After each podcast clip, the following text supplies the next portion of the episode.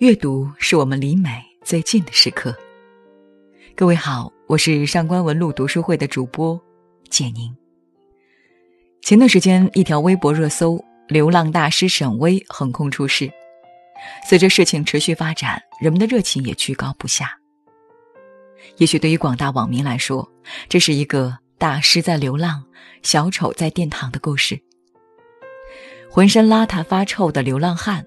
实际上却是金句频出、观点犀利的国学大师，真不得不感叹一句魔幻现实。但最让我在意的，还是在流浪大师沈巍火爆以后的一段采访。在这段采访中，沈巍回忆了自己流浪之前的人生。沈巍在一个缺少温暖的家庭中长大，之后由于父亲的缘故，又去做了审计相关的工作。虽然成为了一名体面的公务员，但是沈巍的人生并不快乐。而倡导垃圾分类一直是沈巍的执念。他认为很多垃圾都只是放错了地方的资源，剩菜剩饭可以用来喂附近的动物，矿泉水可以用来浇花，废纸壳更是有很多用途。这些都不该只当做垃圾被丢弃，所以他开始捡起了垃圾。但就因为对垃圾分类的痴迷，沈巍被单位认定为精神病，被迫离开岗位休病假。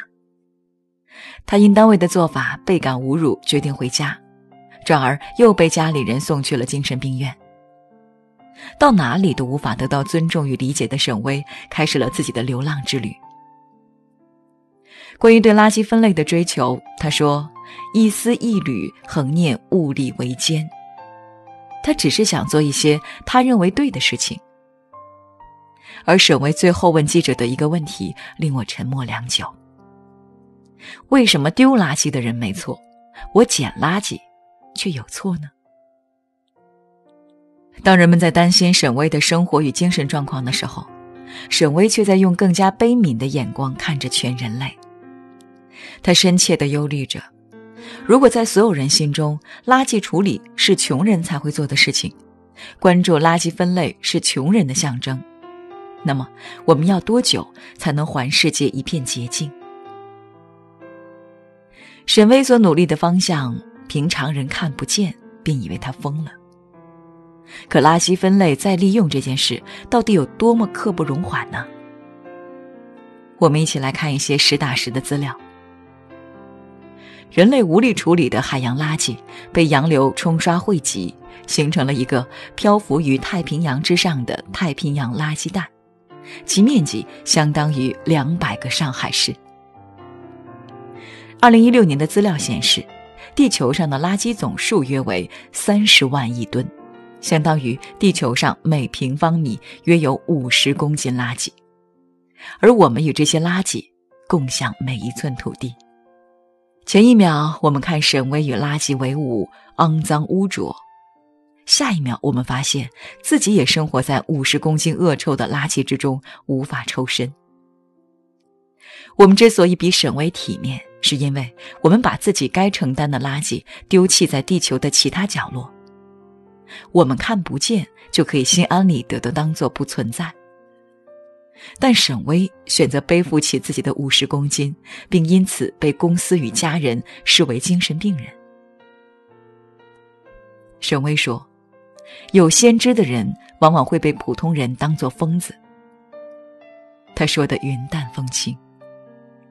可不知道普通人要走多远的路，才能看到沈巍先知的世界，然后去回答沈巍的诘问：为什么丢垃圾的人没错？我捡垃圾，却有错呢。沈巍的遭遇让我想起了《三体》这本书，《三体》的影响力自然不必多说，奥巴马是他的忠实粉丝。作者刘慈欣因他一炮而红，并被评价凭借一己之力单枪匹马将中国科幻提高到了世界水平。电影《流浪地球》同样是刘慈欣的作品。原著影响力远没有《三体》深远，如今已是中国影史票房第二。《三体》凭什么这么火？那我们就要一起来聊一下这本书的特点了。我们要夸《三体》，必须要说的就是硬科幻。那什么是硬科幻呢？也就是以目前科学为基础，对未来进行的严谨的预测。所以，《三体》本质上其实是一种预言。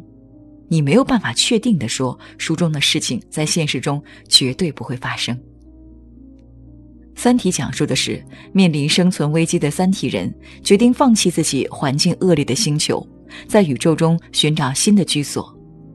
而就在此时，他们接收到了地球发来的信号。根据黑暗森林法则。宇宙间的文明必须相互消灭，才能保证自己拥有更多的资源与更安全的生存空间。所以，三体来到地球绝不是什么善意的交流慰问，而是一场侵略。三体文明的科技水平远超地球文明，他们甚至还拥有对生存的强烈渴望与坚定的意志。相比起来，人类简直是一群在地球的无限溺爱中长大的大龄儿童。那为什么我们要从沈巍身上聊到《三体》呢？听上去好像是有点八竿子打不着，但如果你仔细读过《三体》，你应该已经隐隐感受到了。现实中沈巍的故事，其实也是《三体》中伊文斯遭遇的一个缩影。伊文斯原本非常热爱大自然。可有一天，他父亲的游轮公司因漏油造成了巨大的海洋污染。他看着那些被石油粘住羽毛、只能等死的海鸟的眼睛，内心受到了极大的震颤。从此，他决定要拯救一种濒危的鸟类，随便哪种都可以，并且创建了物种共产主义学说，将地球万物生而平等视为毕生追求。正是他的这个追求，让他彻底对人类绝望了。人类显然并不把自己当做生物链的一环，坚持的认为，只要可以满足自己的欲望，无论什么物种在地球上消失都是无所谓的。而伊文斯为此所做的努力，在旁人眼中，简直就像个神经病一样。为了钱财和生活，无限破坏自然是正常的。而为了拯救动物，扎进山林，奉献一生，却是愚蠢。穿皮草，用象牙是体面的；为了自然，灰头土脸却是肮脏。伊文斯意识到，人类一直都是人类，所以自私会延续下去。他不可能拯救任何一种生物，他所做的一切只是徒劳的延缓物种灭绝。万物生而平等，原本是地球法则，只有人类是不平等的一环，所以人类消失，万事大吉。绝望的伊文斯用父亲的巨额遗产创建了地球三体组织 （ETO）。这个组织由人类文明的背叛者组成，是三体在地球的内应。对于伊文斯来说，让另一种文明取代人类，拯救地球，成为了他新的毕生追求。有人会说，这个逻辑好牵强啊！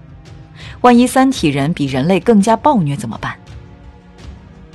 从理性上讲，因为环境问题被迫在宇宙中流浪的三体人本身就是无比珍视生存环境的。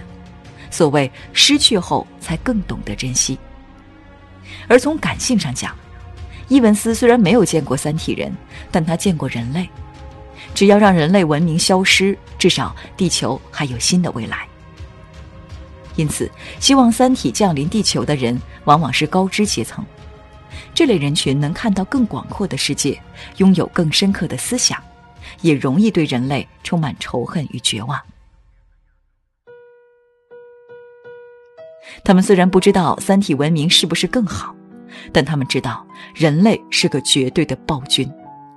简单来说，他们只是想推翻人类暴政，让世界属于三体。我很好奇，如果《三体》这本书中的故事真的发生于现实，沈巍会不会成为 ETO 的一员，并且如同伊文斯一般成为降临派领袖，坚定不移地拥护三体文明？毕竟，沈巍也拥有足够的理由对人类绝望。不过，沈巍要比伊文斯温柔。至少在受尽冷眼与伤害之后，沈巍依然没有放弃人类，他依然在期待垃圾分类成为人类共识的那一天。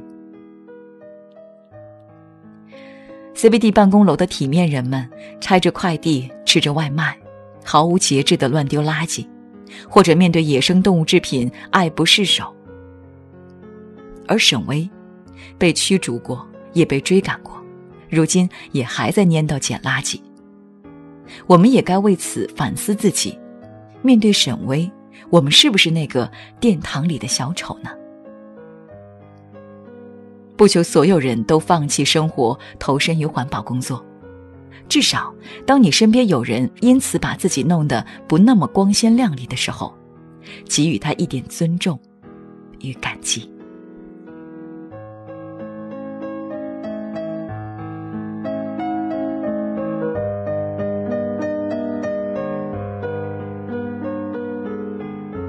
春天是万物生长的好时候，多读好书，给自己充充电吧。从四月一号起，我们将免费送出一百本神秘好书，快来关注公众号“上官文录读书会”，并回复“读书”两个字，把好书带回家吧。